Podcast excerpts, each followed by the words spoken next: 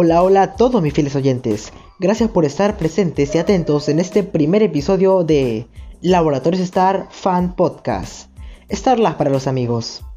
En este primer episodio vamos a platicar sobre la contaminación del aire. ¿Cómo es que se produce? ¿A quiénes es los que más afecta? ¿Y cómo podemos ayudar para mejorar la situación?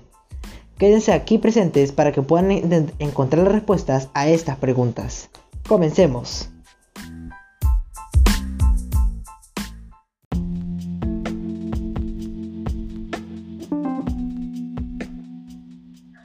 Para comenzar, quisiera compartirles algo que aprendí en mi clase de matemática. En ella nos mostraron una infografía que decía que en el Perú el 23.3% del aire estaba contaminado. Y esa era la cifra más alta de la tabla que amargaba todo Sudamérica. Así que sí tenemos un gran problema. Además, otro gráfico que nos mostraron decía que en el mundo había más de 3.8 millones de muertes causadas por la contaminación del aire doméstico.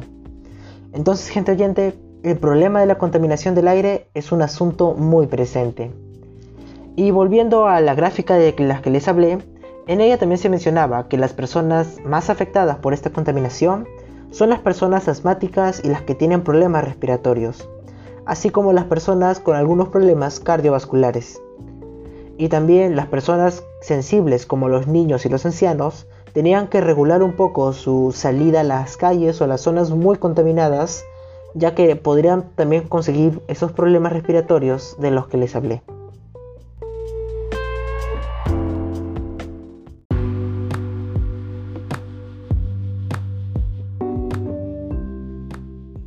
Pero mi gente linda, no hay que ponernos ni tristes ni depresivos. Ya saben que eso no es bueno para la mente. Como sabemos, todos los problemas tienen una buena solución. Así que veamos algunas de las cosas que podemos hacer y que nos ayudarán mucho para solucionar el problema de la contaminación del aire. Primero quisiera platicarles acerca de algo que aprendí en mi clase de ciencia y tecnología. En ella la profesora nos enseñó de que cuando usamos aerosoles y limpiadores químicos, liberamos una partícula llamada clorofluorocarbonos. Estas partículas, también conocidas como CFC, daña demasiado la capa de ozono. ¿Cómo lo hacen? Bueno, aquí les daré una explicación que se va a poner muy científica. Así que si no entiendes mucho del tema, puedes ir poniéndole pausa al podcast e investigando para que puedas entender un poco mejor del problema. Como decía, estas moléculas de CFC liberan unos átomos de cloro. Estos átomos de cloro tienen la misión de volver a convertirse en moléculas de CFC para ellos, la forma más rápida de hacerlo es robarle una partícula de oxígeno a una molécula de ozono. Cuando lo hacen, esta molécula de ozono deja de serlo y se convierte en una molécula de oxígeno. Si nosotros seguimos perdiendo más moléculas de ozono, nuestra querida capa de ozono que nos protege tanto de los rayos ultravioleta va a desaparecer poco a poco. A su vez, tener demasiadas moléculas de oxígeno puede llegar a ser dañino para el ser humano. Entonces, si seguimos usando más de aerosoles y limpiadores químicos, vamos a producir más CFC y aumentaremos este problema. Pero, pero, ¿cómo vamos a solucionarlo?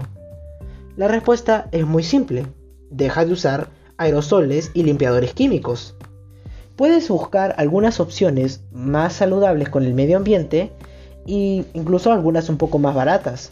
Como por ejemplo, en lugar de echarle raid a tus ventanas para que no entren las moscas, podrías comprarte un mosquetero y lo pones en tus ventanas y así ya no entran tanto los insectos. También podrías poner uno encima de tu cama para que no se llene de, de moscas o también para limpiar tu cama puedes hacerlo cada 2-3 semanas, sacar tu colchón, dar una buena sacudida y volverlo a poner. Sí, sé que toma más tiempo, pero así eres más amigable con el medio ambiente. Pero digamos que no tienes tiempo. ¿Qué puedes hacer? Puedes contratar a alguien. Siempre hay una alternativa. Nunca te puedes decir, puedes decir que te vas a quedar con los brazos cruzados. Continuaré. Otra cosa que nos enseñaron, y esta ya no fue en la clase de ciencia, y tecnología, sino en la clase de PCC, fue que para también debes ventilar los espacios de tu casa. Como comenté antes, la contaminación del aire doméstico es demasiado grave, Así que ventilar los espacios de tu casa ayudará con ese problema. También puedes producir menos humo en casa. Para ello puedes usar más aparatos eléctricos que otros más rudimentarios. Por ejemplo, puedes usar cocinas eléctricas en lugar de usar fósforos que generan más humo. También puedes poner alguna planta o un pequeño árbol que quede en tu jardín. Uno, una clase en la clase de ciencias sociales que tuve hace unas horas, aprendí que puedes plantar unos árboles, unas plantitas pequeñas como hogareñas que limpian, purifican bastante el aire. Puedes usar acera, areca de palma lengua de tigre o ficus robusto. Estas plantas quedan en departamentos muy chicos. Y si me dirá que no tienes espacio, puedes ponerlo en tu jardín. Y si no tienes jardín, vas y lo plantas en el parque de la comunidad. Y si la vas a plantar en el parque de tu comunidad, tienes que ayudar con el mantenimiento de tu parque, obviamente. Otra cosa también muy rápida es que puedes usar menos tu auto propio. Y si no tienes auto, pues usa más el transporte público. Y si no quieres contagiarte de COVID en esa situación al usar el transporte público, puedes comprarte y aprender a manejar bicicleta. Y si no tienes dinero para una bicicleta, en transporte eh, para ir de lugares cortos como unas cuantas cuadras o incluso unas calles, puedes caminar o correr, así harás un poco de ejercicio. Y por último, un clásico, la vieja confiable puedes reciclar y reutilizar objetos de tu casa. Por ejemplo, si tienes los cuadernos de hace dos años que están llenos de letras que ya no te sirven, pues no los botes, úsalos como papel de reuso. Puedes usarlos para limpiar o secar algo cuando derramas algún líquido. ¿Saben qué?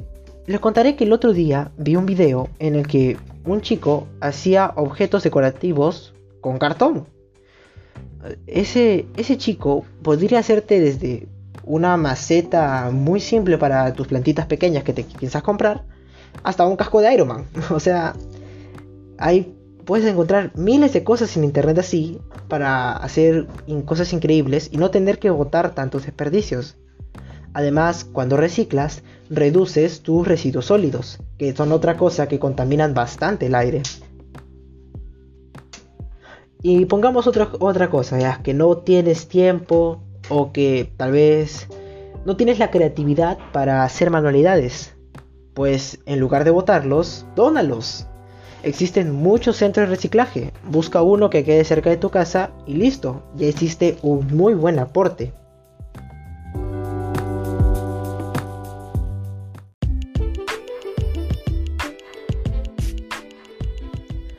Así que mi querida gente linda, ya saben qué es lo que pueden hacer para reducir la contaminación del aire. Y no solamente de aquí de Lima, Perú, pueden hacerlo en otros países como Argentina, en Estados Unidos o de donde sea que nos estés escuchando. Por favor, ayuda a reducir la contaminación del aire. Ayudas al planeta, nos ayudas a todos. Y ya saben, por ejemplo, si tú eres de otro país, déjanos aquí en los comentarios qué haces tú para poder reducir la contaminación del aire o qué nos recomiendas hacer a mí. Tal vez se me pasó algún punto. Podrías dejarlo todo aquí en los comentarios. Ya saben, siempre comentando de manera respetuosa. Respeto ante todos. Y como saben, este programa llega gracias a ustedes. Nuevamente se los agradezco por estar aquí presentes. Ya nos encontraremos la próxima vez aquí hablando de algún tema muy interesante y de mucha ayuda para ustedes.